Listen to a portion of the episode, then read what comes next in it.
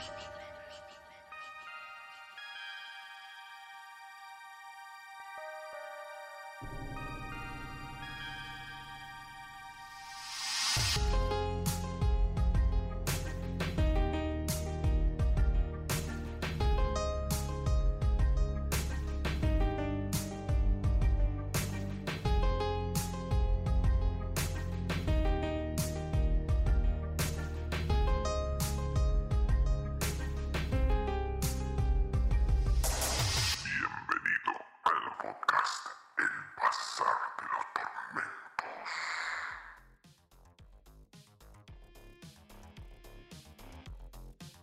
Bienvenidas, bienvenidos al Bazar de los Putos Tormentos. Una emisión más.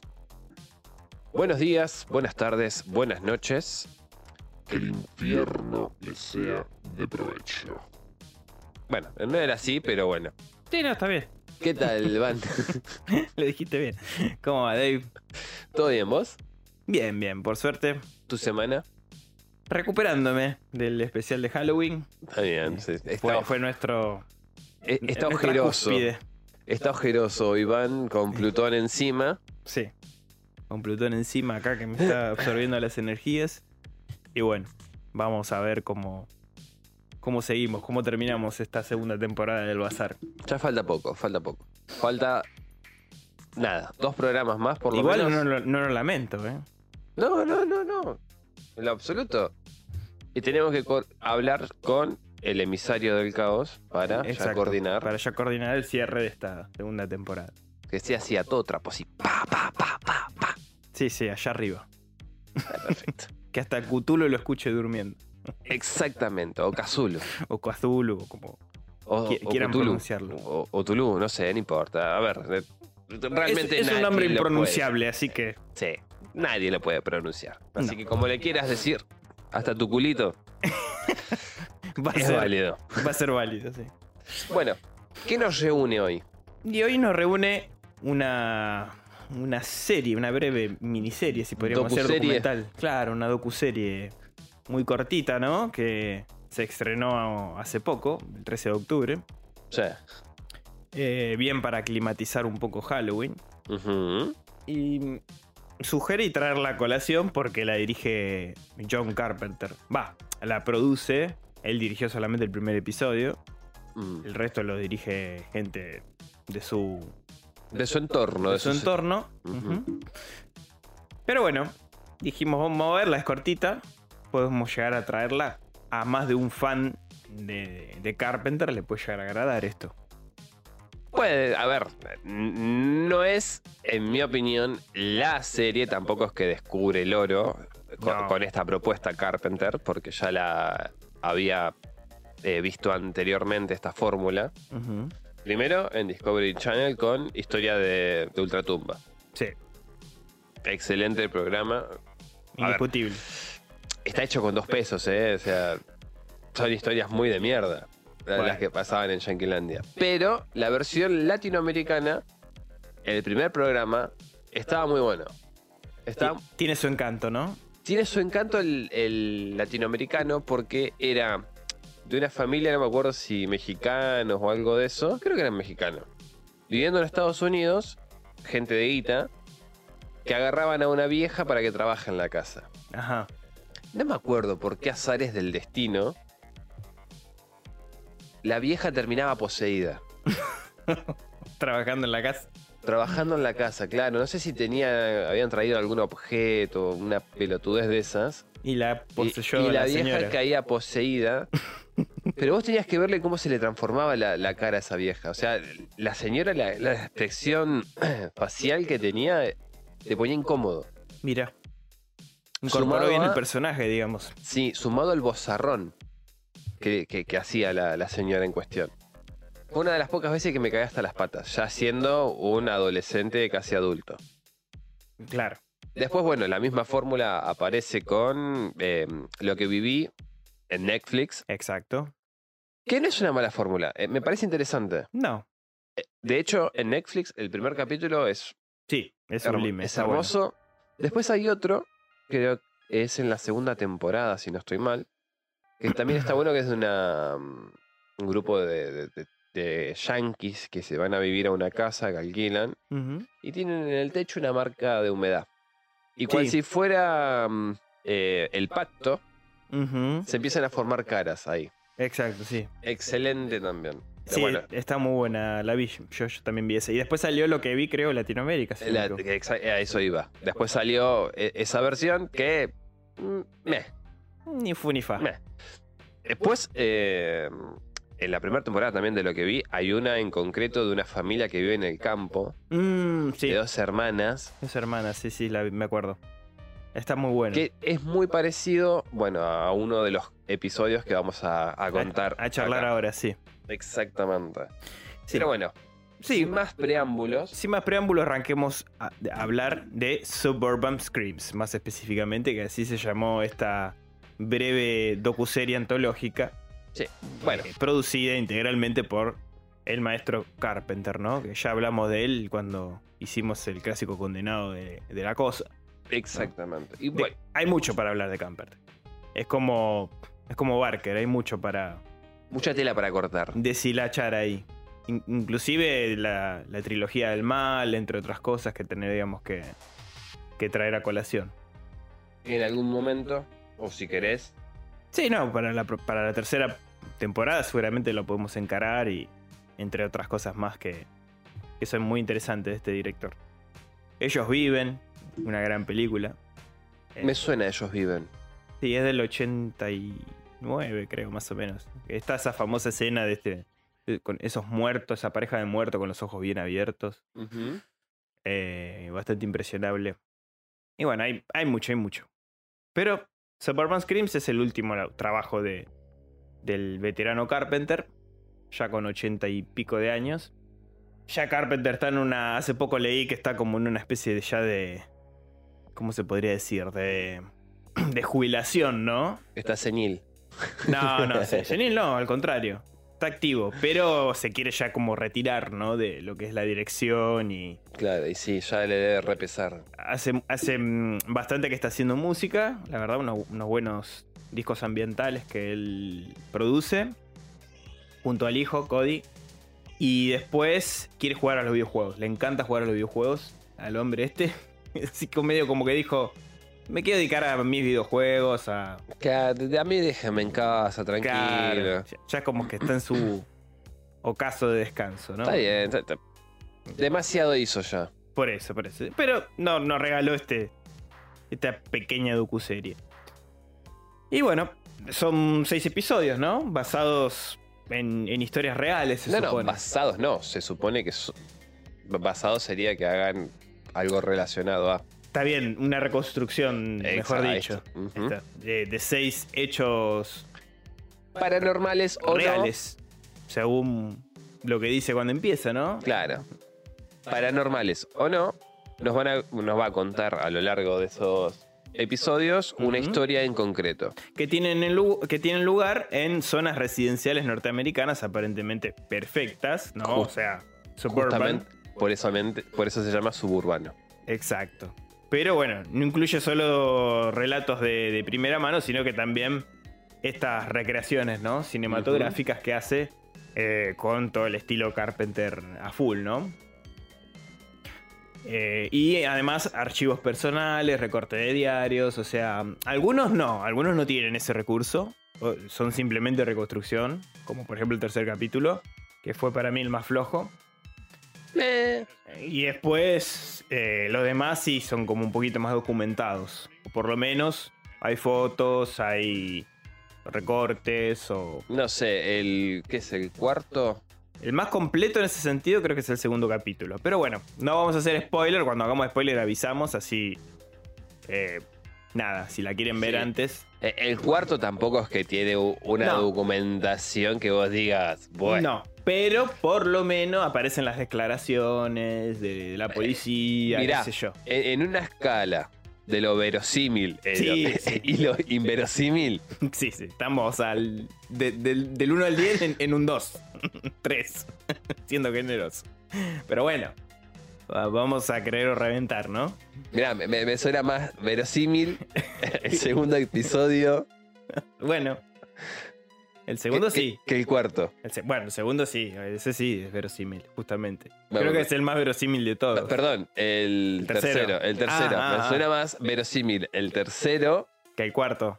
que el cuarto. Aunque yo tengo una teoría con respecto al cuarto que cuando lleguemos Vamos voy a- a, voy a, a poder desarrollarla. Yo ya creo que sé para dónde va. Solo lo miré y ya creo que me di cuenta. Le juro que no me comentó nada al respecto porque no hablamos juntos todavía del- de la serie, que nos gustó y que no. no lo hablamos así No. muy por, por lo por, Muy lo por alto. encima, sí, sí. Pero bueno, una de las particularidades de este nuevo. Eh, de esta nueva serie, ¿no? Es que mezcla estos elementos, ¿no? De género documental con la ficción. Que eso hasta ahora Carpenter no, no, no se había metido mucho. No. Y tampoco hay muchas series que justamente se encarguen, Sí. o docuseries si querés, de recrear las situaciones. No. En Ah, Netflix, sacando lo que viví Lo que vi. y. mm, o lo que vi, no me acuerdo bien cómo se llama. Y después otra de detectives, que son ellos contando el, el peor caso que. en el que les tocó intervenir. Y después la recreación. No recuerdo haber visto. No, yo tampoco. O bueno, no sé. em, después hay otro, abducción en Planville, creo que es. No te lo conté nunca, ¿no? No. De plan. eh, ah, sí, sí, sí, sí. No, me- Eh, me- vos me yo te lo recomendé. Vos me lo recomendaste. Yo te lo recomendé, que ese es tremendo. Ese Es-. Es tremendo. Es tremendo. es- Creo que es, Asquerosísimo. Sí, aparte, pero, o sea, no asqueroso por, por lo escatológico, sino por el personaje que involucra y los hechos que ocurren. Que realmente me. O sea, creo que te toca más si sos padre, ¿no? Sí. Eh, Te toca, te toca mucho más de cerca si sos padre que, que quizás si no tenés hijos, pero realmente es repugnante. Toda la situación, los personajes, el comportamiento de ciertos padres, o sea, es como que. Nada, muy descabellado todo. Sí. Pero ese es un buen documental. sí. Ese, ese es un excelente documental. Sí. Por eso, eh, Con reconstrucción. con reconstrucción, sí, exacto. Pero eso es más para un, un unitario, porque. No, no, son dos o tres capítulos. No, son dos, eh, creo que dos o tres. Dos o tres capítulos, Pero de sí. bastante duración. Sea, Casi Sí. como una película, una hora y, Sí. y- y pico. Sí, sí, sí. Amerita que sea así. Algunas, eh, las cintas que charlamos de poco, las cintas de Gacy y de. Pero no Ted hay- Bundy tiene pequeñas, así como escenas, pero no son reconstrucciones. No, en no, no, porque eso, es- eso ya es un documental. Porque, por ejemplo, con la de Bundy tenés las cintas que grabó el periodista cuando lo Ujú. fue a entrevistar a la prisión, Sí, más todos los archivos audiovisual- eh, audiovisuales que, que se largaron en esos. Claro, y en los que el tipo interfirió, porque en cierto momento el chabón era como jefe de campaña de uno de los republicanos y salía en la cámara, entonces es- todas esas cosas quedaron. Claro. Después tenés en los de Gacy es casi lo mismo, son más que nada la, la historia que envuelve a, a todo lo que era el, el vecindario, el vecindario, el querés, círculo de el gente. círculo de gente que había ahí. Sí, Lo, lo- lo encaran por otro lado. claro. Pero no así de, de reconstrucción tipo No. estilo cinematográfico. No, no, no, porque también eh, entrevistan a las víctimas. O sea, no hay una reconstrucción. La que sí lo tiene es eh, de Nightcrawler, que es Sí. el de Richard Ramírez. Es Ahí verdad, sí tenés. sí, ahí sí tenés que, que está el chabón se mete por la ventana, que están las mujeres desde ahí durmiendo y sí, sí, sí. Ahí sí tenés Ese- un, un poco de, de eso. De, de- de- reconstrucción, sí. Sí, después está. Hay, hay muchos eh, de estos documentales de gente terrorífica interesantes. eh, que no van para lo paranormal, sino más con asesinos. El de Jimmy Savile lo vi también relativamente hace poco y es tremendo. sí, vos ese sabés también. que sí, Es tremendo. Es tremendo. ah, es vomitivo. es Eso otro vomitivo. personaje asqueroso, sí. Siniestro, aparte, el hijo de Remini. Sí, porque aparte parecía un. No sé, que un personaje realmente sacado de, No, no, no. del inframundo. Pero bueno, hay, hay, hay bastante de estos tipos de documentales. Obviamente, este es muchísimo más. eh, A menos ese a menos, claro, porque es- al ser cosas paranormales, si bien ocurren cosas bastante graves, en algunos de los casos, eh, sobre todo en el segundo, que yo diría es el más, el más crudo, si el querés. más crudo, eh, son, son un poquito más soft que, este, que esto, hablar de estos criminales en sí. Pero bueno, como decía, el Carpenter hizo toda la producción, la música, la musicalización también, la hizo toda Carpenter, pero dirigió solamente el primer episodio. Los demás los dirigió gente a cargo de él, que son Jordan Roberts, Michelle Latimer y Jan Pavlaki. Esos son todos los directores que participaron en estos cinco episodios restantes, ¿no? Para, para esta docuserie. Pero bueno, los capítulos van a alternar los testimonios de los supervivientes en- a modo documental con recreaciones, como decíamos, cinematográficas de sus relatos, siempre con la idea de hurgar en el mal que se halla tras la superficie de estos barrios residenciales, ¿no? Que es la- más o menos la intención que tenía Carpenter con esto, ¿no? De un escenario bastante ameno, sencillo o seguro, que ocurran este tipo de cosas tan escabrosas, ¿no? Sí. Quizás, como decíamos, no es el regreso de lo que esperábamos quizás de Carpenter, ¿no? Y no es el regreso más triunfal tampoco. Pero siempre está bueno. de- es siempre agradable saber que él está de vuelta haciendo algo, ¿no? O trabajando en algo. sobre todo para aquellos que siguen su, su cinematografía o, o sus trabajos. Bueno, hasta acá es lo que le recomendamos con lo que es la serie, ¿no? Si la quieren ver, es una serie hecha por Peacock, que es una plataforma, como habíamos dicho, mm, difundida en Estados Unidos. Acá lo que llega de Peacock, por lo menos en Latinoamérica, se ve en HBO. Y en Europa generalmente va a terminar en Sky Showtime, creo que se llama, o Sky TV. Eh, Es esa plataforma que habíamos nombrado ya cuando hablamos de, de otras series como Hausen, por ejemplo. Que, que Sky es esta productora, ¿no? De, de allá de. Europa, que generalmente tiene su plataforma y ahí suele publicar contenido de Peacock. Que cada vez está sacando cosas más Interesantes. Interesantes, ¿no? Porque hace poco vi la serie de Twisted Metal que la hizo Peacock. Eh, bueno, la película de Five Nights at Freddy. También la hicieron ellos. Sí, la hizo Universal, pero Peacock compró los derechos y la sacó. a- al mismo tiempo que la sacaron al cine, le salió en las plataformas. Y está teniendo mucho éxito, así que parece que esta plataforma tiene su. su. su prime en este momento, ¿no? Tiene Bueno. bastante vistas o por lo menos buenas series. Otra, la última de Lindelof, el que hizo la serie de Watchmen y. Y por ejemplo, The Leftovers o, en su momento hizo Lost, este director conocido. Eh, también la última serie la, la presentó en Peacock y así. O sea, como se está viniendo con todo ¿no? esta plataforma. Veremos si no va a regalar otro contenido de- que involucre el terror más adelante. Probable. Pero bueno, a partir de acá vamos a discutir y charlar con Dave eh, brevemente cada episodio. De- desde el que más nos gustó, el que menos nos gustó y a reírnos un rato con respecto a algunas cosas seguramente. Sobre todo con el segundo episodio que a mí, en lo particular, El segundo, sí, es- sí. hay sí. un personaje que yo quiero que eh, ustedes googleen o por lo menos vean la serie por ese motivo. El segundo capítulo presenta un personaje maravilloso que me recordó a un personaje argentino eh, que además de ser protagonista de muchos memes, eh, también fue protagonista de un de un video de, de un famoso canal de noticias de acá Argentina que se llama Crónica TV que apareció este hombre y me recordó muchísimo a este personaje. Pero bueno, ahora vamos a llegar ahí. Esto es más para por ahí los oyentes de Argentina que otra cosa. Pero si sos de otro lado y querés googlearlo, te voy a, te voy a dar las indicaciones necesarias. Bueno, el primer episodio se llama Kelly, ¿no, Dave? Kelly. Kelly. Sí. Mm, ¿Qué, qué nos cuenta Kelly? Bueno, nos, nos cuenta, dícese que es una fiesta, da un giro misterioso eh, cuando los amigos convocan accidentalmente al fantasma de una víctima de asesinato local. Dos testigos cuentan cómo este espíritu inquieto se unió a un anfitrión desprevenido y cambió su vida para siempre. Así a grandes rasgos no Vale, dice nada. No.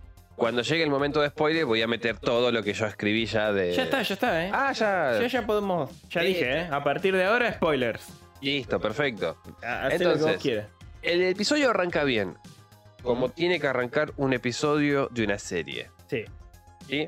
¿Qué es? Un primer plano, excelente, Bueno, este es el que dirige Carpenter, justamente. claro, de un bosque y un lago en alguna parte de Ontario, en Estados Unidos. ¿No? Está e- el lago hermoso, el verde ahí, cerca, una cosa, una amalgama de colores perfectos. Y vemos que va viajando algo. No sabemos, obviamente es un cuerpo. Algo que está envuelto en esa suerte de, de- de- de tela para carpa. Sí. No sabemos la identidad de la persona que va ahí mismo. Y em, bueno, se nos presenta el primer, eh, la persona que va a narrar la historia, que se llama Dan. Y nos cuenta las consecuencias de haber jugado a la Ouija, que es muy símil, es muy símil a la película Ouija. No sé si vos la habrás... Sí, sí, es muy símil, sí, sí. La historia es muy similar. Sí, sí, sí, sí. Pero, bueno, eh, tal vez es un tanto trillado, ¿no? Como lo cuenta, pero sin embargo logra con esa fórmula regalarnos un buen inicio. La historia es del 99 más o menos, para que nos ubiquemos. Sí, comienzo de los 2000. Sí, la psicología del tipo este está bastante destruida después de haber estado en pareja con una persona adicta. No me quedó claro si era drogas o alcohol. Sí, sí, droga, drogadicta. Droga, ok. Sí, sí, sí. Es que hay una escena que es preciosa, que es el chabón viéndola en la casa que le está bolsijeando los, los cajones. El tipo con la guita encima va a la brasa y la mina le manotea la guita y se le escapa. Sí, pobre tipo. Si tenés algo de amor por esa persona, parala. Y sí, como mínimo. Sacale la plata. No te digo fajala porque no. No, no. no. Sacale la plata. Pero bueno. ¿qué va a Entonces, bueno. eh, después de, de esta ruptura amorosa que él tiene, el chabón también cae como en un pozo depresivo. Lógicamente. Convengamos que la llevó a rehabilitación tres veces también, Sí, por lo que sí, él sí. cuenta. O sea, pobre hizo lo que pudo. Y hizo lo que pudo, pero no fue suficiente para esa persona. Obviamente, después de eso cae ¿no? en una, una espiral de, de consumo él también. Hasta y, a- que, y aparte muere el padre. y aparte, Otro hecho aunado a eso, muere el padre. Bueno, después de toda esta vorágine de, de- de perversión en la que se ve envuelto, es que conoce o, o- o sale con los amigos o, o quien sea y se ponen a pelotudear con una ouija. Sí, tiene un, com- un compañero de, de cuarto, le De podemos cuarto, decir. sí. Y un día en una fiesta, bueno, cada uno conoce una chica y se quedan ellos, obviamente, cosas de, de parejita.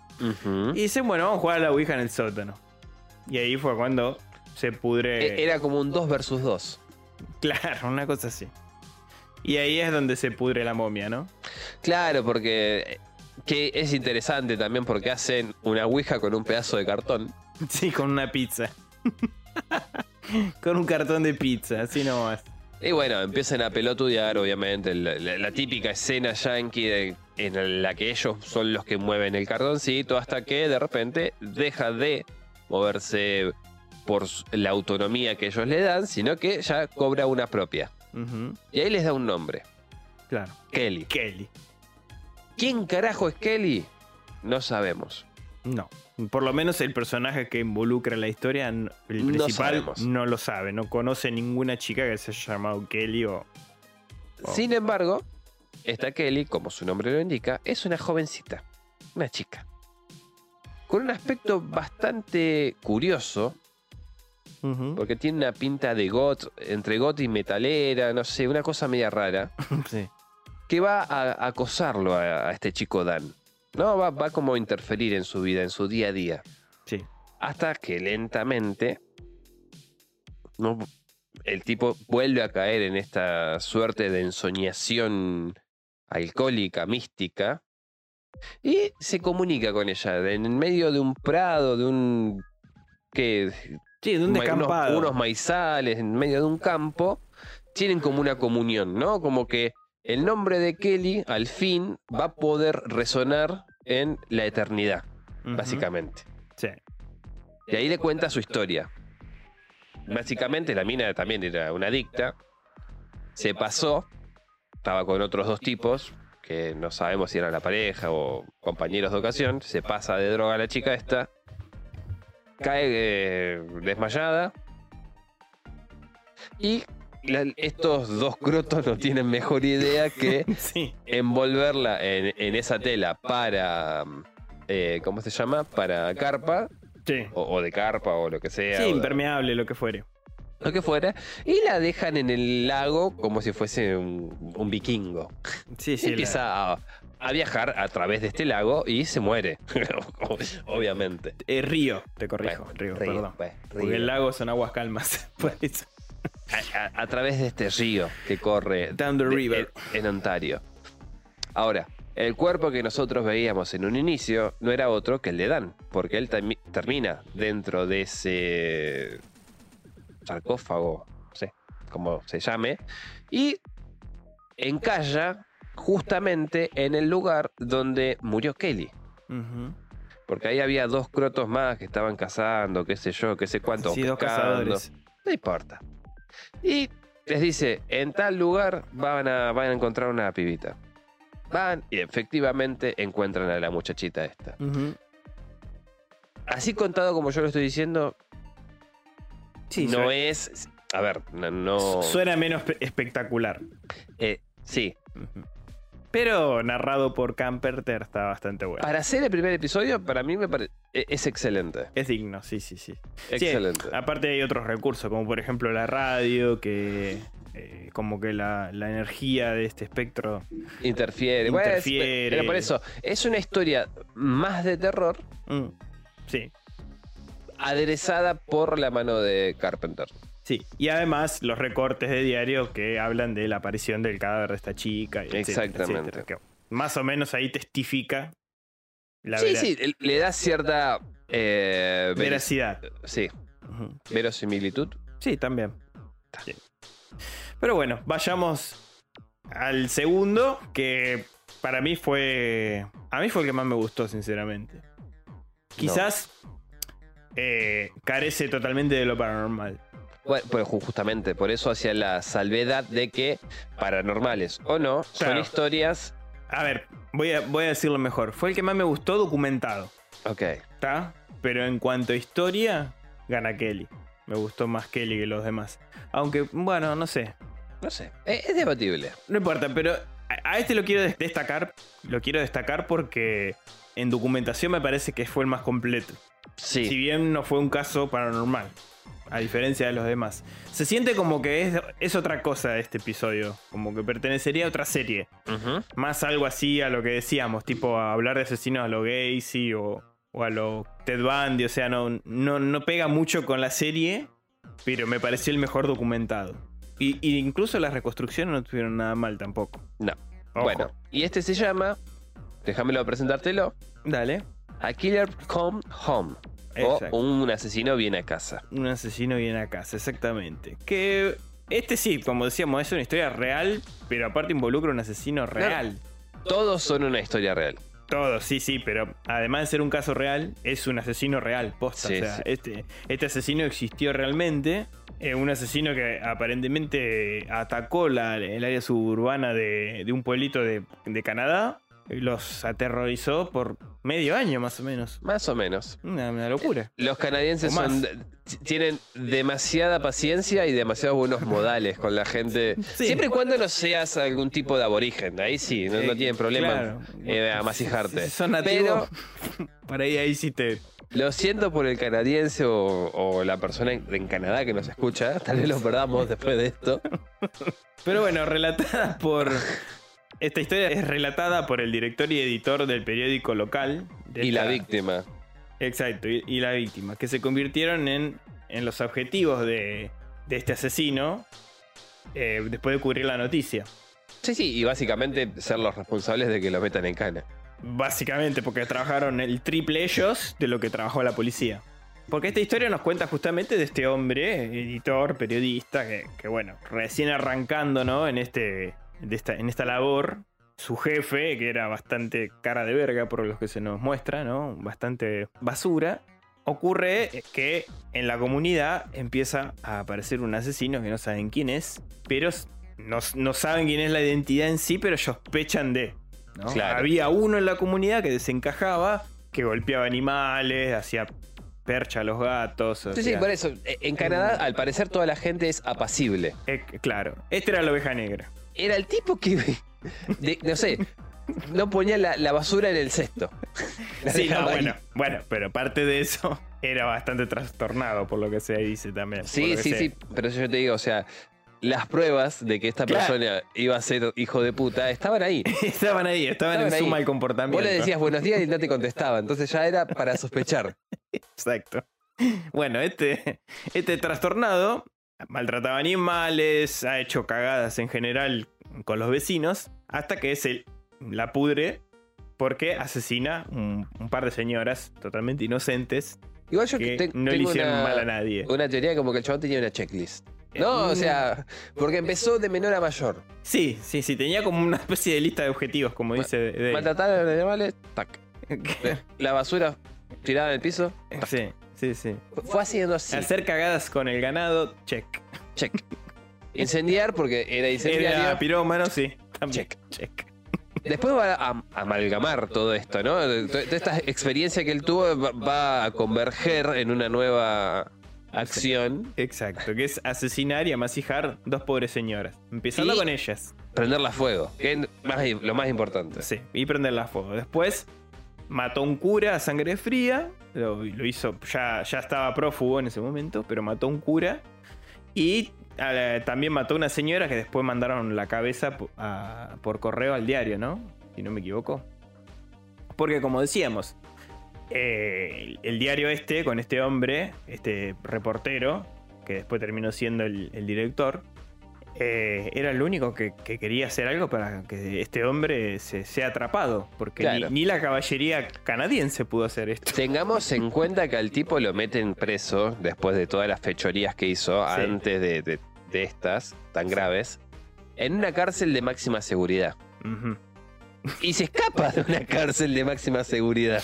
De la manera más boluda que uno puede. Quiere ir al baño y, y había hecho con. Eh, Con las sábanas, Con las sí. sábanas. un- O sea, cual dibujitos animados hizo una cuerda con la con sábana. la sábana y se escapó por ahí. Hizo una soga con eso. y a, bueno, a partir de ahí es que su degenere mental escala a más sí. y no yendo contra, al- al- en- por lo menos en un primer momento, contra quienes lo metieron en cana, que son este grupo de, de periodistas que trabajan en este diario, la emprende con gente random en el vecindario. Exacto. Una de esas personas, como bien decía Van, son dos ancianas que están en su casa, están acostadas, se mete el tipo este, a una la faja en el medio de la escalera sin asco, Sí, sí, la destruye. y a la otra la envuelve ¿no? entre los acolchados, ti- como si fuese un capullo de una mariposa, o una larva si queremos, Sí, sí, la prende importa. La, la- ropa así eh, en su cama y saca así un bidón de nafta y empieza a tirar. y Después tira la, la típica escena del cipo prendido. Básicamente eso. Afortunadamente estas dos señoras logran escaparse. Mm, Como pueden. A pesar de estar, de estar tan maltrechas, logran. Eh, y entonces la única fatalidad, si queremos, es la casa incendiada. No en su totalidad, afortunadamente también. Pero ya empezábamos ahí, ¿no? Es como que, a ver, se escapó este tipo que es pirómano y es un hijo de puta, entonces las flechas indicaban todas que, y aparte más los testigos que dijeron, o sea, este hijo de puta, búsquenlo. Uno pensaría que la, la policía de Canadá sería más atenta, ¿no? Primer mundo, está más capacitada que el... Pero no. No, al contrario. Uno, está el dicho que uno elige los representantes que se merece, Sí.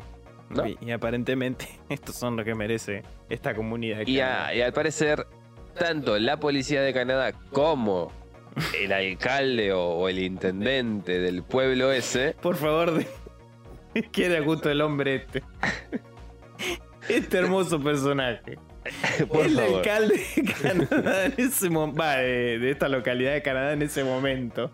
Qué personaje hermoso, con la parsimonia que. O sea, van a ver en el, en- en el episodio que lo van a entrevistar al hombre este. Y dice, le preguntan, ¿no? ¿Qué van a hacer con este tipo, con este asesino suelto? Y la comunidad está preocupada, todos se están armando. eh, Va- van en grupo de cuatro a comprar. cuatro. Hay un toque de queda, pero con una paz, lo dice. Claro, como acá no pasó nada, ¿eh? O sea, Bueno, y de aspecto, me hizo- y como habla, me hizo acordar a eh, el famoso Atiendo Boludos de acá de sí, Argentina. sabes que sí. Sabes que sí. Acá viene el meme que decíamos antes. Sos un pirómano y no tenés fuego. Tal cual, eso le dijo. Hay un hermoso personaje que ya no está entre nosotros en esta tierra, lamentablemente, falleció hace poco. En Argentina, que era un, un, Un inspector de un inspector de colectivo. colectivos que, eh, enojado por la entrevista de un periodista de Crónica TV, eh, lo agrede verbalmente. Desagrede, lo describe. Bueno, lo describe, lo, lo rechaza verbalmente, diciéndole que él no atiende boludos. Claro. Que acá en Eh, Argentina boludo es decirte eh, estúpido, torpe. Depende. Depende, ¿no? Depende hay, mucho, hay muchos. A veces Tiene- está el boludo cariñoso, a veces está el Tiene boludo- muchas acepciones. Claro, pero en este caso era, eh, era, un, era un boludo agresivo, ¿no? Exactamente. Pero bueno, Pero bueno, me hizo Después- acordar a este hombre. después de esta situación, va a, a otra casa de una señora que, si no estoy mal, la viola primero, a la señora, Sí. la anciana, Sí, sí, la ropa otra vez eh, que a las otras señoritas que ya intentó matar y prende fuego a la casa y ahí sí sucumbe a- al fuego. Ya la policía es como la puta madre, o sea, ¿qué hacemos? Se ve que le preguntaban al alcalde, el alcalde estaba ahí, no sé, es todo un tema. Están todos armados. Están todos Pero- armados, todos se defienden.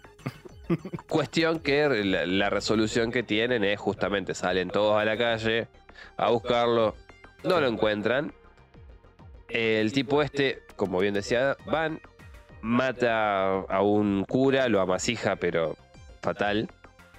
Y bueno, después se da el encontronazo final, que es el tipo se había robado un camión, la policía lo cruza, Ujú. Y, y eran cuatro o cinco policías ya con armas. Sí, El sí, tipo creo que tenía- más. Creo que más. El tipo tenía una escopeta. Una semiautomática, creo. E- Eso en disparos unidos, ya el hecho de que frene era para que lo dejen como un colador. Sí. En disparos unidos esas cosas no pasan. No. No lo dejaban abrir la puerta del camión. Tal vez estamos muy acostumbrados al actuar de Eh, la sí. policía de, de disparos unidos. Sí. es verdad. Pero bueno, ¿lo logran reducir? Lo dejan como un colador. No, o sea, y No, lo podrían haber dejado como un colador, pero no. tomen reducir con dos signos de pregunta. Sí, porque le, le dicen amablemente, ¿te puedes entregar a la policía, por favor? Cuestión que el tipo se entrega, ¿no? Ya viéndose rodeado o tal vez hastiado o cansado de que nadie lo persiga como se debe. Capaz que sí, fue más por eso que otra cosa. Eh, nada, lo, lo aprenden, se lo llevan. Y la parte siniestra, la, la parte macabra, viene a continuación. Sí. Que es cuando el tipo ya está en prisión. La mujer se encuentra con una carta Sí, la mujer del editor de- de- del de este editor diario del diario que fue el responsable que lo metieran en preso la primera vez. se encuentra con una carta perturbadurísima que justamente eh, am- amenaza a modo de darle a entender a esta persona, a la- tanto a la esposa como al... Sí, no- ni siquiera es una editor. amenaza, sino es como decirle, mira, No, no, como decirle que ya sabe dónde vive, que tiene una hija. yo sé sea, dónde vive, sé todos los movimientos que tuvo tu mujer a lo largo de todo este tiempo. Eh, supongamos que se habrá estado un mes fácil fuera. Eh, la, la vi desde tal lado vigilándola y ustedes nunca se dieron cuenta, que es verdad. Exacto.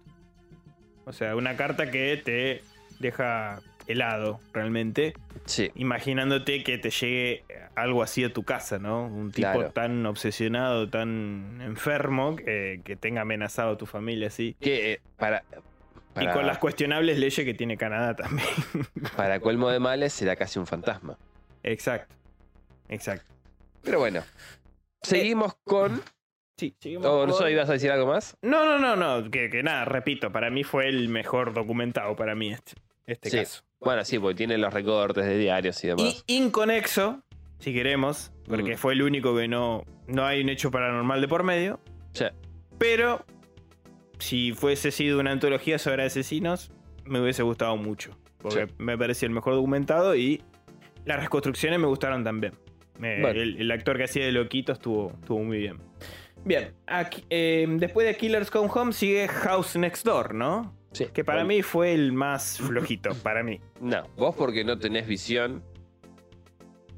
Y esto es, simple y llanamente, una fusión entre Monster House y el Overlook. Sí, más o menos. Se juntaron e hicieron una casa, tuvieron una, una cría, una mini, un mini chalet, si querés. En, un- en un suburban. Eh, en un en barrio un sub- suburbano. suburba- en un barrio suburbano estadounidense. Que básicamente es la historia de un chico que, de, de buen pasar económico, Sí. por el barrio en donde vive, em, nada, que vive un día investigando, se mete en una casa, la casa de al lado, justo Enfrente, sí. enfrente, y se encuentra con un personaje siniestro. ¿no? Que eso no sé si es parte fantástica Exacto. O, o no sé, no sé. Porque este, este episodio es el único que no, no presenta ningún tipo de documentación válida. Esto- Nada. es solo la palabra de un hombre. E- Es exactamente. Pero bueno, es esta escena así tan fantástica como se puede describir, que es baja un tipo vestido con ropa de ante, ¿no? Un tipo caballero, Sí. y le habla y le cuenta que en esa casa pasan cosas raras, básicamente. El chico extrañado, porque sabe que ahí no vive nadie, sale corriendo y en el rellano, que sería, ve una mujer, ¿era? Sí. Toda ensangrentada. Ensangrentado. Que ahí se nos presentó la historia de esta persona que vivía al frente de esta casa. Eh, bueno, Sí. pasan los años, ya el tipo es un adolescente. Y se muda ahí una familia también de buen pasar, un dentista con dos hijas y su mujer. Lo peculiar, tal vez, si querés, son las manías que se le presentan al dentista este Mm. a partir de empezar a vivir ahí. Claro, sí. Porque Cambia su comportamiento según, radicalmente. según parecería, no tuvo esta manía no. anteriormente. no, no, el tipo lo que hacía, por lo que se nos muestra ahí, es salía a cazar cualquier tipo de animales, en concreto igualmente animales salvajes, no, no agarraba ni perros ni gatos. Por lo No. menos yo no pude apreciar eso, pero sí marmotas, Sí, sí. jabalíes, eh, zarigüeyas y esas, esos animales. Y se los llevaba al ático, que tenía como su sala de doctor Mengele. Claro, una cosa así grotesca. Sí, y empezaba a torturarlos. No sabemos con qué fines, si simplemente una manía sexual o man- manía mental o, o Desconocemos. se desconoce porque tampoco se plantea. Y tampoco sabemos si es real porque es la palabra del chico este. Exacto. Que más que nada nos cuenta una especie de, de historia de amor. Sí, una, historia, una historia de romance, pero acá viene lo interesante. Esa casa estaba vacía porque los anteriores ocupantes de la misma, en una noche en la que el chico está jugando con su vecina a través de la ventana, pues tenían un tipo un tablero. Sí, una mágico. pizarrita mágica, sí. Sí, una pizarra mágica. Se mandaban mensajitos dibujados en esta pizarrita. Con tipo LED era, si yo no Sí, estoy mal. sí, una pizarra con lucecitas. Eh, Sí. Era un juguete muy de los 90, 80. Y en, en un momento la chica se lo muestra a él y empieza esas luces a parpadear. Y de la oscuridad emerge algo, que no sabemos qué, y la chupa. Desaparece. Se supone que desde esa noche la familia que habitaba esa casa no apareció más. Que Sí. básicamente la, la- la familia fue devorada por la casa. Por eso te digo que es muy Monster House. Sí. Porque justamente si vos ves la película, funciona de esa forma la casa. Y bueno, y ni hablar del Overlook por este Sí, sí, tipo sí. que se aparece. Porque Pero bueno. Por la influencia siniestra por la cual el odontólogo este es, es atacado. Claro. De- Pasa de odontólogo a transformarse en un personaje de Outlast, prácticamente. Básicamente sí. Bueno, sigue pasando esto. el- la hija adolescente del eh, dentista te- termina enredándose con el chico este. Hasta que en un momento están apretando en el garage de la casa y llega el padre, escondete, la típica situación, el pendejo se esconde debajo del banco de trabajo, de ahí el padre llega y apoya los bolsos con los animales. Ensangrentados con animales. Uno esperaría que si es inteligente, el pendejo se fuese al carajo, a la No. chota. Se No, quedó ahí. se quedó ahí. Después, en esas noches que de, de insomnio, no sé por qué no se hizo una paja de último y le daba sueño, se pone ahí. Una de- Vladimir. Claro. Se pone a investigar la, la casa del frente porque el pendejo también está como medio obse Sí, con la sí, sí. casa. Eh, sí, porque convengamos, ¿no? Que él vio desaparecer esta niña cuando era chico en la oscuridad y eso le quedó, o sea, Lo él marcó. cuenta, ¿Lo marcó? él cuenta que eso lo marca porque aparte se veía como enamorado, ¿no? El amor que puede tener un niño, no, obviamente no el amor que, que siente un adulto, pero platónicamente hablando sentía una atracción por esta niña que desapareció en la oscuridad y la Claro. casa quedó así en silencio, siniestra y no supimos nunca más nada. Cuando llega esta hija del odontólogo, etcétera, de su edad adolescente, también siente como esta especie de amor, ¿no? Se enamora, parece muy enamoradizo este hombre. Y le vuelve a repetirse la historia, ¿no? Pero Claro, con un hombre, con este hombre siniestro dando vuelta. Pasa que acá hay una diferencia que él va viendo como una metamorfosis en el personaje siniestro este. Bueno, bueno, una de esas noches en la que se puede llegar a dar una situación similar, porque las luces empiezan a, A ¿no? Como que toda la casa está sumida en una oscuridad rara, una oscuridad opresiva. El pendejo se mete a la casa. Eh, El psicólogo, este- el psicólogo, el, El odontólogo. el odontólogo este está totalmente ido, ya transformado, víctima de, de su locura, torturando a estos animales. Y él, el chico, antes de, de irse, ¿no? Lo que, se, lo que decide a él tomar la acción es ver que la habitación de la, de la piba esta que le gustaba se, se sume en una oscuridad y dice, no, la tengo que ir a salvar porque va a morir. Que se presenta, eh, el viejo corriendo por la casa, sube al ático y se encuentra con todo eso, ¿no? Con todo ese horror de animales. Y vemos después al tipo este, cual si fuese Jack Nicholson en The Shining, Sí. Le faltaba el hacha. con las hijas, eh, la mujer y las dos hijas tratando de entrar en la puerta eh, y básicamente que la, la tira abajo a hachazos. ¿No? Encima diciéndoles, déjame entrar que no te va a pasar nada. Va. Afortunadamente escapan, van a la casa de- del chico este, están ahí. Y el pibito atranca todas las puertas. Y cuando va a mirar para lo que sería la cocina, ve al padre todo ensangrentado, con la cuchilla en la mano. Y en un momento que baja la mirada, mira para otro lado, vuelve a alzarla, ya no está. El tipo desapareció. Pero en un milisegundo desapareció. Sí. Después de esa situación, se supone que la familia se va. Sí, sí. Fue muy abrupto el final, porque él dice como que la familia se va, que siguió viviendo ahí, que esa casa nunca le gustó.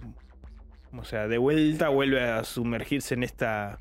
en este misticismo, la casa, y se queda sola. Para mí es de los mejores capítulos. A mí es el que menos me gustó, porque no No, me, a mí sí, sí, sí. Es ameno, es un capítulo ameno. no me justificó nada, no me. nada. Parece. Es una historia de terror. Parece el delirio de, de este tipo, nada más. Es una historia de terror. ¿Qué sé yo? Me pareció flojo. Bueno, ahora vamos con The Bunny Man. Boy, man. En este, este sí que no gusta.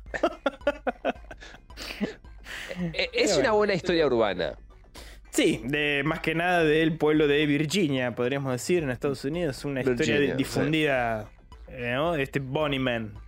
Que, bueno, su nombre lo indica, el hombre conejo. Sí. Ojo, la, la historia del pasado no me disgustó. No, básicamente era un cazador que estaba bastante chapita, ¿no? Y en cierto momento de su ritual, invocando un demonio que estaba masijando una vaca, Sí. alguien lo interrumpe. No me acuerdo quién carajo era. Un, párroco. un grupo de. Sí, Sí. de un párroco y un grupo de personas que estaban buscando niños desaparecidos. Exactamente. Lo interrumpen y Todos sabemos lo que pasa cuando vos jodes a alguien que es cazador de conejos, está sumido en la locura Sí. y Y quiere invocar una entidad oscura. eh, exactamente. Pero bueno, No puede ser bueno. Nada bueno va a salir de eso. No. No los caza a ellos propiamente, sino que los va llevando o, o orillando, si queremos, a un túnel particular que hay ahí. Y cuando cruza esta gente, se encuentra con una decoración bastante amena. Para Sí. Halloween, por lo menos. Sí. Sí, muy- Eso, los cuerpos de los nenes desaparecidos, ahorcados. sí, y- y- despellejados. Despellejados, ¿cuáles? ¿Cuáles conejos, básicamente? Claro, que yo diría es lo mejor del episodio en cuanto a terror hablando, ¿no? No, obviamente que el hecho es tremendo, pero de lo que es el episodio fue la parte que más me gustó. Sí. Bueno, hasta ahí es una historia difundida por, eh, Sí. digamos, los, los pobladores de, de este lugar en concreto en Virginia. Sí. Ahora, quien va a narrarnos la historia parece que es de, de realmente. E- Sí. Es el hombre conejo. Porque uno si cuenta una situación traumante, no la va a contar riéndose. No. Ni tampoco va a aparecer en su cara un regocijo extraño, ¿no? Como que lo está disfrutando. es bastante revivirlo. extraño, sí. Sí, sí, la verdad Porque que sí. la persona que va a contar esta, esta historia va a narrar que cuando él era eh, pequeño, fueron a la casa de este hombre conejo, Ujú. Después de enterarse de, de- de esta historia que contamos anteriormente nosotros, y a- además de eso, de que hubieron ataques perpetrados por el hombre conejo. Exacto. Claro, porque esto ocurrió a comienzos del 900. Y después pasaron los años Claro. y aparentemente en los 70 Hubo un... eh, Resurgimiento. Un resurgimiento, claro. A, a- a las- una suerte de, no sé, Michael Myers, ¿viste que? sí. Resurge. O O- Jason, mejor dicho. De Jason. Super Creeper. O Chipper Creepers, ¿no? Cada 23 primaveras va a romper las pelotas. Bueno, acá pasa una gran Jason.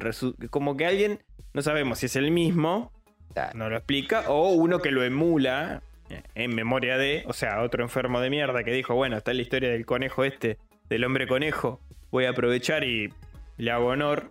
Yo insisto que The Bonnyman era realmente el tipo este. O sea, e- el que asoló esa parte de Virginia después de los 70 Sí, era el Co- gordo este. coincide, sí. A ver, Eh, Era el tipo este. no quiero ser peyorativo con el aspecto de ninguna persona ni nada, sea quien sea que esté escuchando este programa.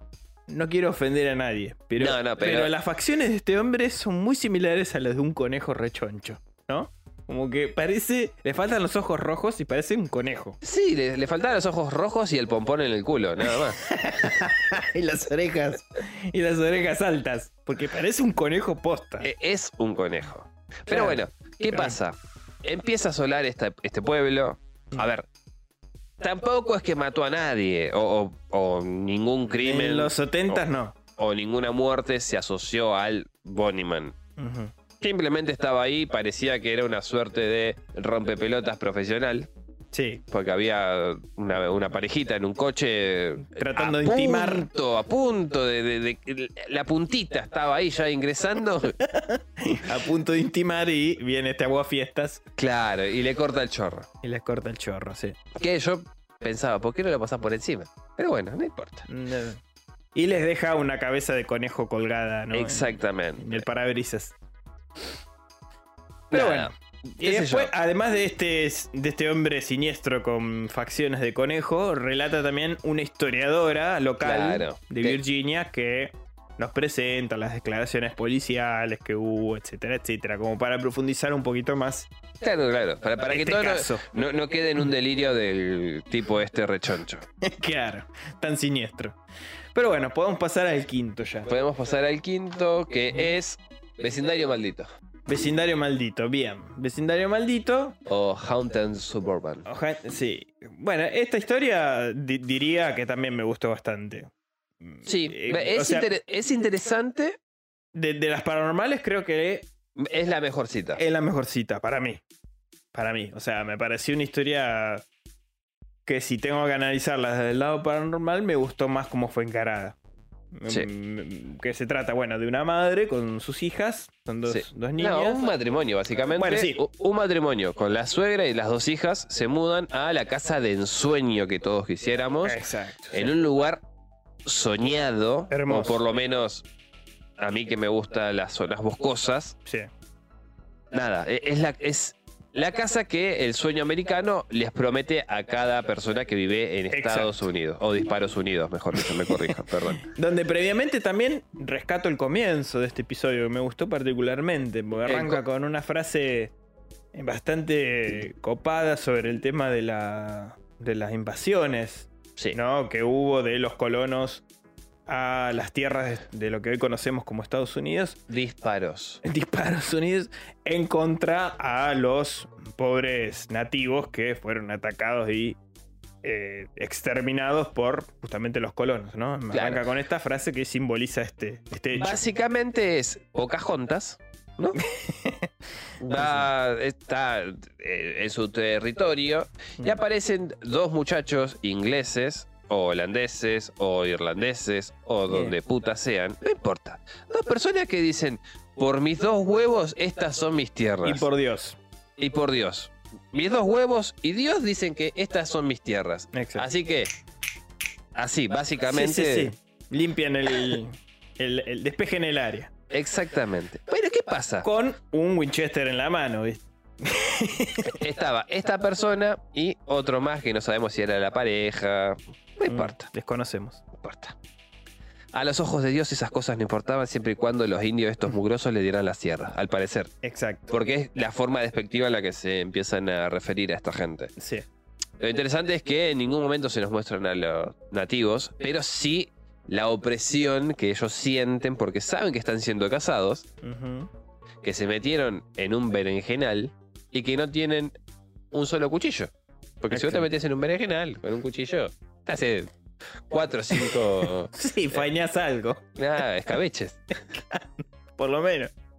No, bueno, sa- sacando el chiste, bueno, están ahí acechados y empiezan e- el típico ruido de, de la flecha, ¿no? Y al amigo lo hacen poronga. Un flechazo. acá Poronga. en- creo que a la altura de la, Sí. de la mandíbula, que lo parte La- al medio. Casi cae, este no lo va a dejar morir solo, se lo lleva, lo arrastra, se ponen atrás de un árbol, lo llenan también de flechas y antes de morir hace un juramento o una, o una maldición, un conjuro Sí, suelta una maldición. de que esas tierras van a ser de él hasta que yo lo reclame en los, qué sé yo, no importa, como que básicamente yo no me voy a ir de acá. Sí, sí, un Ju- juramento profano, tira. ahí. Claro, ustedes me mataron, pero yo me quedo acá. ¿Qué pasa? La familia que va a, venir, va a ir a vivir a este lugar de ensueño va a ser acosada por el fantasma de esta, de esta persona. Sí, sí, en realidad eran como dos o tres que fueron, Dos. que murieron junto con él, porque aparecían él y otro más, creo. Dos. Es Dos. él y el compañero. Y el compañero, exacto.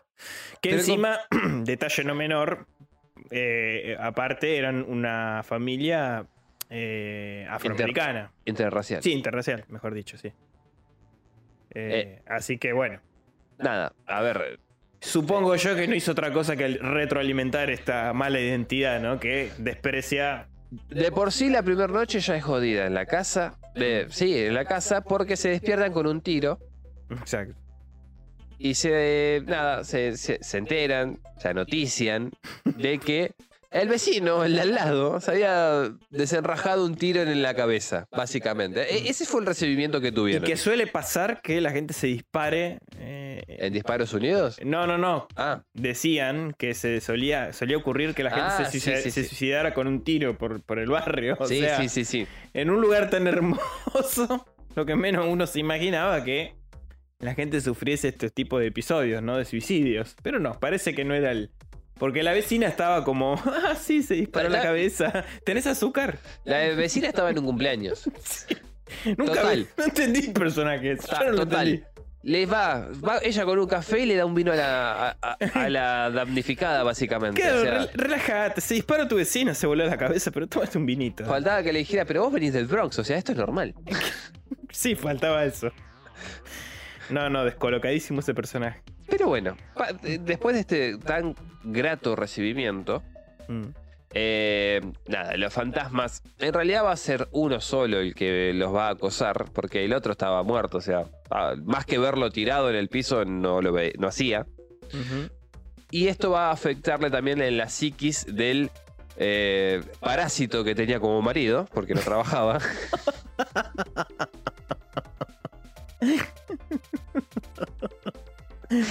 Pobre hombre, igual. ¿Qué? Era un parásito. Eh, bueno, pero terminó como el culo, pobre. Pa- parásito. ¿Cómo tiene que terminar un parásito? Ah, bueno.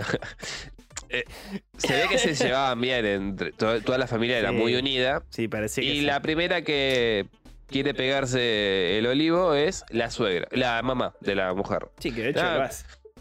Che, no, no me pinta nada este lugar. Chao. Me, me voy.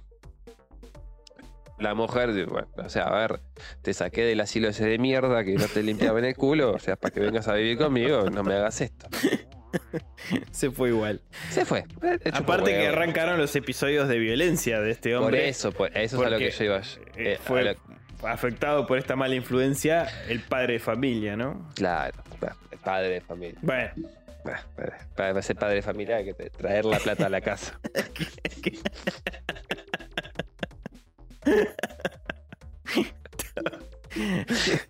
este hombre empezó a sufrir episodios que no eran habituales en su persona. No, no, se ve que la, la influencia del odio corrosivo que tuvo Claro. esta entidad Lo lo, que, lo estaba envenenando a él. lo que más me choca del relato de, de esta mujer es justamente lo, lo- el impa- lo impactante que fue para ella Ujú. el desconocimiento que tiene de, Sí. de su pareja, de este hombre. Sí, por eso te digo, que la maldad que había en ese lugar, si querés, Lo carcomió totalmente. lo fue envenenando al tipo este y tuvo un cambio rotundo. Para colmo, arreglando la casa, se rompió las dos piernas. Primero una y después la otra. Se rompió las dos piernas y bueno, al estar postrado, eh, obligado a estar ahí en descanso constante, lo único que hacía era comer porquerías y tomar cerveza. Y bueno, su cuerpo se fue degradando, se, Se fue, fue de- corrompiendo. Se fue degradando, se fue corrompiendo, se fue ave- avejentando. Y además de eso, no sé qué carajo era la enfermedad que tenía. no pero sabemos, le empezaron pero... a salir tipo ronchas. Y esas ronchas olían mal. Y tenían también gusanos, Sí. tipo larvas. Pero Sí, bueno, Una suerte de gangrena. más ¿no? o menos, no, por ahí andaba. Pero No. bueno, obviamente, después de que se va la madre, las cosas siguen igual. ¿No? Va- van como subiendo de, de De un nivel. escalón, ¿no? O nivel. Eh, las, digamos, eh, interacciones con el fantasma son, nada, van a lavar al lavadero, valga la redundancia, y cierran el- o apa- apagan la luz y aparece el fantasma. O sea, no es algo que esté muy presente. Sí, lárguense de mi tierra. Sí, es lo único que dicen, básicamente. Hasta que, bueno, eh, afecta al tipo este. En un momento discuten con la mujer porque la hija le dice, esto está crudo, le da un pedazo de bife churrasco crudo y el Carne chabón, mal cocida. chabón se calienta, le dice, bueno, si no te gusta, anda ahí, cocina la voz. Y le da un, Le da un cachetazo. ah, le da un correctivo. Sí. No, eh, le, le pega y... Le pone la mano encima y eso marca un antes y un después. Claro. Que me parece perfecto igual, ¿eh? Sí, sí, sí, obvio. Ya Me está. parece perfecto. Lo bancó hasta ahí. O sea, le bancó que, que la maltratara verbalmente, que ser su esclava porque le traía, lo único que hacía era acarrearle cerveza y comida chatarra todo el día y, Sí. y el tipo se la pasaba mirando tele. Después de bancarlo meses así, al tener esa acción de agredir Sí, físicamente a su hija, se terminó todo ahí. Se, decide y bueno, lo echa. Básicamente te va. Ujú, Un tipo se vuelve al lugar donde vivía antes. La mujer, después de eso, empieza a notar la influencia que tenía en esta casa porque el fantasma se le presenta a ella. Claro. Y nos da. eh, Sí, aparte se sienten más desprotegidas. sí, sí, pero más allá de eso, nos da una frase demoledora que es: No tengo dónde irme. O sea, todos mis ahorros, toda mi plata está puesta en esta casa. Claro. Que esto también me gustó de este episodio porque muchas veces cuando vemos este tipo de casos, o en películas, o en esto que se supone que es más verosímil, Mm. como a veces nosotros decimos, pero andate de ahí, andate de esa casa, andate a la mierda. Pero nunca tenemos en cuenta, además del sacrificio que puede comprar esa casa, esa propiedad, sino lo difícil que es eh, relocalizarte después, porque no es que te puedes ir así de la nada, No. me arrepentí, devolver- te devuelvo las llaves, devolverme la plata, no, no, no, No, funciona eso- así. No, en ningún lado funciona No, así. no, no, no, en ningún lado, ya sé, pero te quiero decir, como a veces, como espectador, Sí, dejamos sí. de lado este tipo de, de detalles que, que son obvios, pero no, la verdad que, o sea, relatándolo y contándolo de esta manera es, es tremendo, ¿no? No es Sí, que te puedes ir, ir porque acampar porque sí. No. En un cierto momento él duerme con las hijas en el coche, Mm. pero no es lo mismo. O sea, a ver, tienen una casa, tienen que vivir ahí.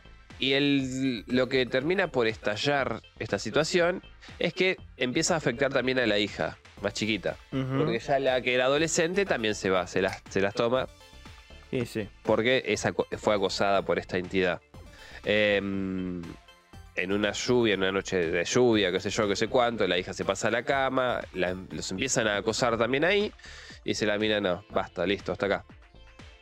Se van al coche, y en lo que están en el coche se les aparece, pero ya totalmente el fantasma, y los empieza a apuntar con este Winchester. Ujú. Y abandonan la casa, la propiedad. No, para no volver nunca más. Sí. Y Sí. termina ahí. Es una historia bastante triste. Sí, porque aparte el hombre muere El hombre muere y de, ju- de- de esta putrefacción de que esta- tenía. justamente. No, no se explica qué carajo tenía.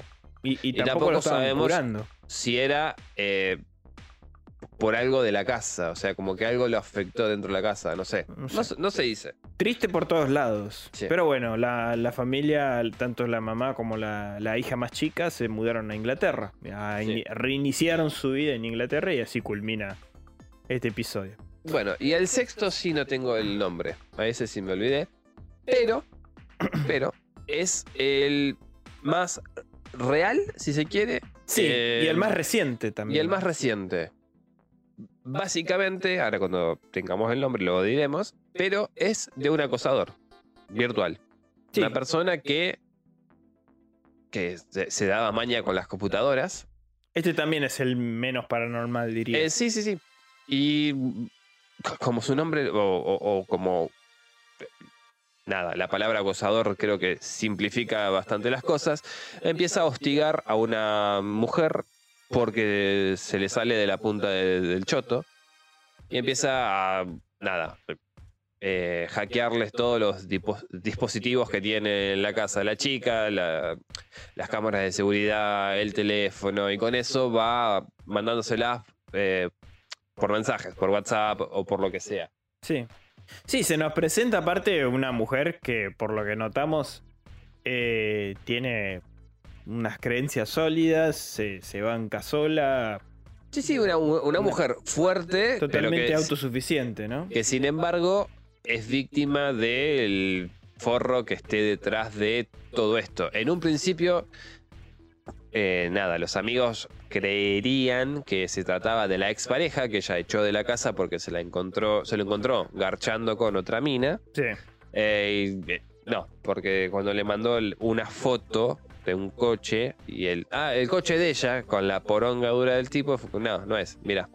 Claro. no la tenía así. Ese, ese- ese no es el pene de este tipo, básicamente. Eh, no es, no es. Te, te- te- estoy 100% seguro que no es.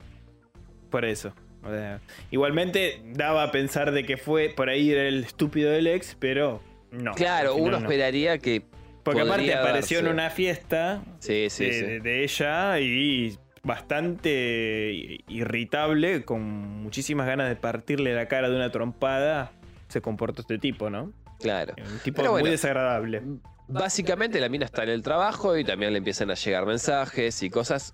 O sea, es alguien que la está viendo a través de la cámara del celular, como podrían, o como están haciendo ahora la gente del FBI. ¿Qué onda? Viste Sí. que- Es verdad. todo bien, gente. O sea, estamos haciendo un podcast, no estamos diciendo nada malo. sí, por las Eh, dudas, señor Google.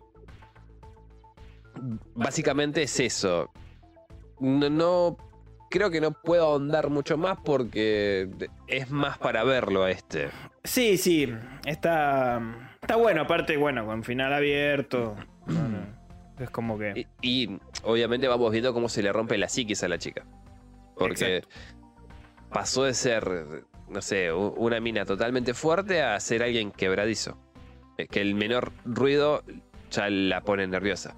Lo cual es totalmente aceptable porque, insisto, estamos hablando de alguien que hackea todos los putos dispositivos que la mujer tiene y se mete en ellos y les saca fotos o la graba o lo que fuera para volverla loca. El, el acosador telefónico se llama. Phone Stalker. Phone Stalker.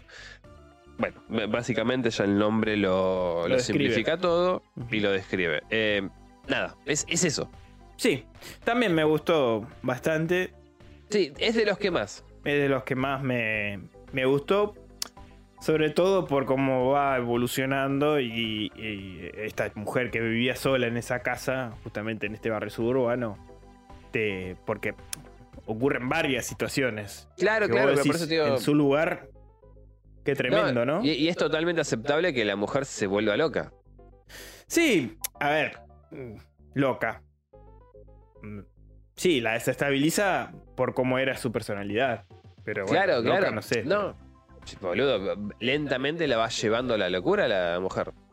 Sí, Sí, la- sí, La, mujer misma dice, o sea, yo ya no vivo tranquila, o sea, no duermo tranquila, no Ah. duermo en paz. a lo que me refería, no es una locura de que tiene que estar internada, pobre mujer, sino que No, no, no, no, no. a, a esto de no vivir tranquilo. No, porque en cierto momento- constante. en cierto momento también lo que hace es, en lo que está viendo la chica en la tele, ponerle un- su propia imagen, ¿entendés? O sea, como que la tele también la estaba grabando, es como que ya está, o sea, la finalidad de la persona que estaba eh, está acusándola es para que te- termine Sí, de- derrumbarla psíquicamente, sí, básicamente. Y ese era el último episodio de esta antología presentada, producida por, por Ni siquiera le da respiro el día que se entera que el padre murió. No, ni tampoco. es- O sea, la llama para todavía joderla. Es, No, no. Una persona, no sabemos quién es, lamentablemente, porque de, Nunca todos se- los- de casos nunca se supo. nunca se supo. Este es el que no se se llegó a rastrear en lo absoluto. Sí. Pero bueno, eh, ojalá que algún día pueda vivir tranquila de nuevo. Ojalá. Pero Pobre bueno, mujer. creo que no siendo para más, No siendo para más, hasta acá llegamos. No sé si querés de, una escala, cuál te gustó más, cuál te gustó menos.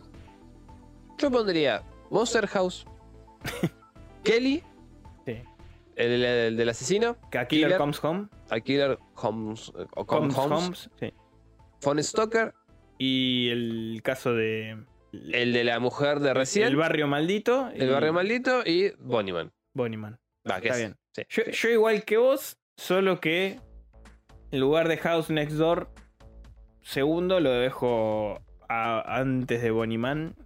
Bueno, Y, y pongo el caso de del barrio maldito en el lugar de. Está bien, eh, sí. Para mí ahí, ahí sería un equilibrio. Pero bueno, si quieren disfrutar de esta serie, eh, por el momento no está en Latinoamérica. Y en, a breve va a llegar igualmente, por lo que estuve averiguando, en HBO Max seguramente. Pero, Y en pero, Sky en España. Pero, Pero bueno, pero, pero. Si hay, se, ma- hay meten, maneras de verla. si se meten en el tenebroso chat del bazar, Ah. seguramente, seguramente más probable, encuentren algún link que los lleve a navegar sobre aguas calmas, porque no hay ningún tipo de, de corsario a la vista, No, y, no, no. y puedan disfrutarla. Exacto. Nada, yo lo tiro ahí. Quienes quieran, Nos avisan. Así que bueno, eso es todo. Nos pueden encontrar en nuestras redes sociales. En Instagram más que nada, que es la que más usamos. El Bazar de los Tormentos. Después, bueno, tienen Facebook, Twitter. Y nuestra web, elbazardelostormentos.com.ar. pueden invitarnos un cafecito si son de Argentina. También, a ver si por ahí habilitamos también PayPal. Podríamos. También. Para Pero- aquellos que nos escuchan de afuera. Y eso por ahora es todo. Es todo. Bueno, este es el antepenúltimo episodio. Ujú. Ya después vamos a cerrar. Esta segunda temporada. Eh, exactamente. Bueno, no siendo para más, No siendo para más, nos despedimos. despedimos gente. Que tengan Una semana aterradora. una semana aterradora y un tenebroso abrazo de parte nuestra. Chau, chau, chau.